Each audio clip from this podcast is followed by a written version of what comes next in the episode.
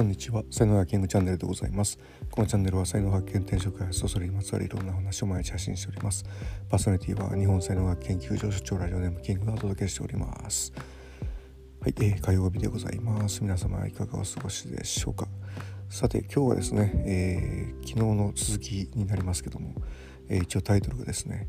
アウェーの中のピンチというね、えー、話をしたいんですけどもあの、まああのアメリカにですね、えー、初めて行った時の話なんですけどもね、えー、まあ、ブログにもねこれ書いてるんですけども、まあ、そっちもよかったら一緒に合わせて読んでほしいんですけどもまあ皆さんねアウェーにねこう入ったことってね、えありますかね？で、まあ、初めてねその海外に行ったのがもうアメリカでで、まあ、アメリカ留学のあの時なんですけどもあの本当ロサンゼルス空港にね、えー、着いた時にこう初めてですね自分以外全員があ英語を喋ってるみたいなねもう超アウェーなあの環境にですね身を置いたわけですよね。でそのアウェーただでさえアウェーはピンチなのにそのアウェーの中で、えー、ピンチが起こるわけですね。でまあ僕もねなんかこう自ら自らそういうピンチ招いてんじゃないのかみたいなこともあるんですけども、まあ、どういうピンチだったかというとあの日本のねあの母親に、えー、電話をかけようと国際電話かけようとそしたらびっくりするだろうみたいなねこう安易な考えでですね、えーまあ、電話かけてみたんですよね。ところがですねかけ方がわからない。なんかまずその1ドル札をクォーターっていうねこう25セント交換に変えるところから始まるんですけどもまああの今でも多分できるできないと思うんですけどもあのやり方がわからないですよね。なんかピーポーパーとか言って全然わかんなくて何回やってもダメでそれでもう相当落ち込んでですねうわーとかなってでもういいわちょっと諦めようって話になってでですねその宿をですね取ってなかったんですよね。でそのロサンゼルスから僕の大学って南部のアラバマ州にあってでそこまで長距離バスであのグレイハウンドバスで行くっていうことにしてたんですよね、まあ、それもなんかすごい無謀な感じだったんですけどもあのなんとかなるやろうみたいな感じに思っててで、まあ、まずそのロサンゼルスのねで宿を探さないといけない。で地球の歩き方っていうあの本があってそこにあの宿安宿がこうリストアップはされてるんですけども、まあ、本当当時ネットとかが本当なかったんでもう電話するしかないわけですよね。でまあ電話をしました。まあ、これはローカルなんで25セント効果で行けたんですけどもまあ相手英語じゃないですか当たり前ですけどね。そんなに僕ね英語できない英会話とかできない状態で行ったんで本当ね分かんなくてで最初なんかいろいろ喋ったんですけども全然通じなくて諦めて切ってああとか思いながらで2軒目また電話したらちょっとは喋れたんですけどなんか高かったんですよだいぶね。いやちょっとこれ高いなと思って諦めてうわどうしようとか思って。で3軒目にかけるとですねあの、なんと日本語が通じたんですよね。なんかね台湾系の人だったんですけども日本が通じたんでやったーとか思ってでそれで、えー、の、まあ、予約をしてですねそしたらまあなんかねバスに乗って、えー、ファーストストリートで、えー、降りてうちまで来てねってそれだけなんですよね。でそもそもですねあのバスってなんやねんどれやねんみたいな話ででファーストストリートでどこやねんみたいなねこう感じなんですよね。でまああの空港めちゃくちゃでかくてで空港の中にそのバスが A, A コース B コース C コースっていうなんかバスがこう巡回バスが無料のやつが走ってるんですよね。でとにかくそのバス乗りたいんだけどっていうまあ市バスだったんですけどね。聞いたらこれ乗れみたいな感じで、えー、言われてでそれでなんかこうバスターミナルみたいなとこまで連れてかれて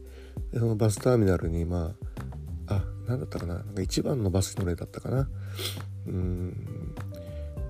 でまあそのその一番だったバスに乗ったのはいいんですけどもあのお金の払い方がわからないですよね乗る前に払うのか降りる時に払うのかでそもそもいくらなんだみたいなのがどこにも書いてないですね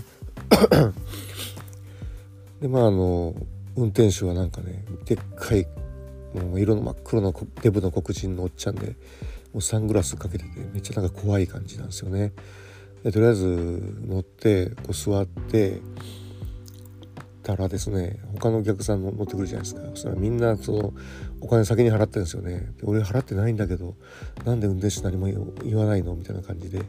俺も聞けばいいんですですけどもそれを聞かずにですねあのうわどうしようどうしようみたいな感じで黙ってたらバスが出発してしまってですね。でまああのだいぶあのダウンタウンの南の方にあったんでであのちょあの高層ビルのねダウンタウンがだんだん近づいてきてでその日本みたいになんか次はどこどこですっていういうのをあの表示とか出ないんですよ一切。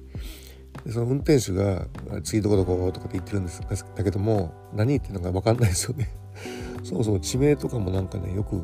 分からないのででうわどうしようこれなんか変なとこに行っちゃったらどうしようとか思ってもうめちゃくちゃこう焦ってバスの中で焦って泣きそうになっているわけですよね。そしたらまああのパッと後ろ見たら日本人らしき人がこう座ってるではありませんか。でもなんか五光が差したみたいな感じで「わあ日本人かな」とか思って。で喋ったら日本人でなんかあのロサンゼルスの英語学校に通ってる人でニューヨークに遊びに行ってきた帰りなんですよって感じで。で実はまあこうこうこうでとかって。あのファーストストリートで降りて宿まで行かないとダメなんだけどって言ったら「あじゃあ一緒に行ってあげますよ」みたいな感じでまあ言われてですね、まあ、本当あのー、助かったっていうね話があるんですよね。でまあ宿までついてきてくれてそしたらまあ宿のところもすごい治安が悪いところで何て言うんですかねあのー、3日前になんかここのホテルの入り口のところでメキシコ人が刺されてたよとかっていう話とかね。なんかすごい治安が悪いところだったんですけどもでそこでまあ本当部屋まで来てくれて、えー、でまあちょっとね街をちょっと案内してもらったりとかって別れたんですよね。はい、でまあ話すとなんかすごいねスムーズにいったように思うかもしれませんけども本当もうね半泣きずっと半泣き状態です。もうでこういうね本当アウェーの中でピンチっていうのはもうまさに僕このことをいつも思い出すんですけどもこういう時ってなんか本当になんとかしなければみたいなね感じでで僕とかって本当にあのすごい人見知りであの知らない人とかに話しかけられない人間だったんですけどももう話しかけないとですねあのなんとかならないんでみたいな感じで、えー、どんどんねあのいろんな人に話しかけて助けてもらったっていうような感じでしたね。はいえーと、明日もね続きがいけるかなと思うんですけどもロサンゼルスの中でにしばらくいたんですけども、まあ、その中で感じたこととかをねちょっと話していきたいと思います。はい、あのピンチあちゃあのアウェーの中でピンチになるとねもう間違いなく潜在能力が出るよっていうね、えー、ことですよね。はい、えー、ではあの今日はここまでにしておきます。最後までお聴きいただきありがとうございました。いいね、フォロー、コメント、レター、メッセージなどいただけますと大変励みになりますのでよろしくお願いいたします。才能学マスターのキングでした。それではまた明日お会いいたしましょう。ありがとうございました。Have a nice day.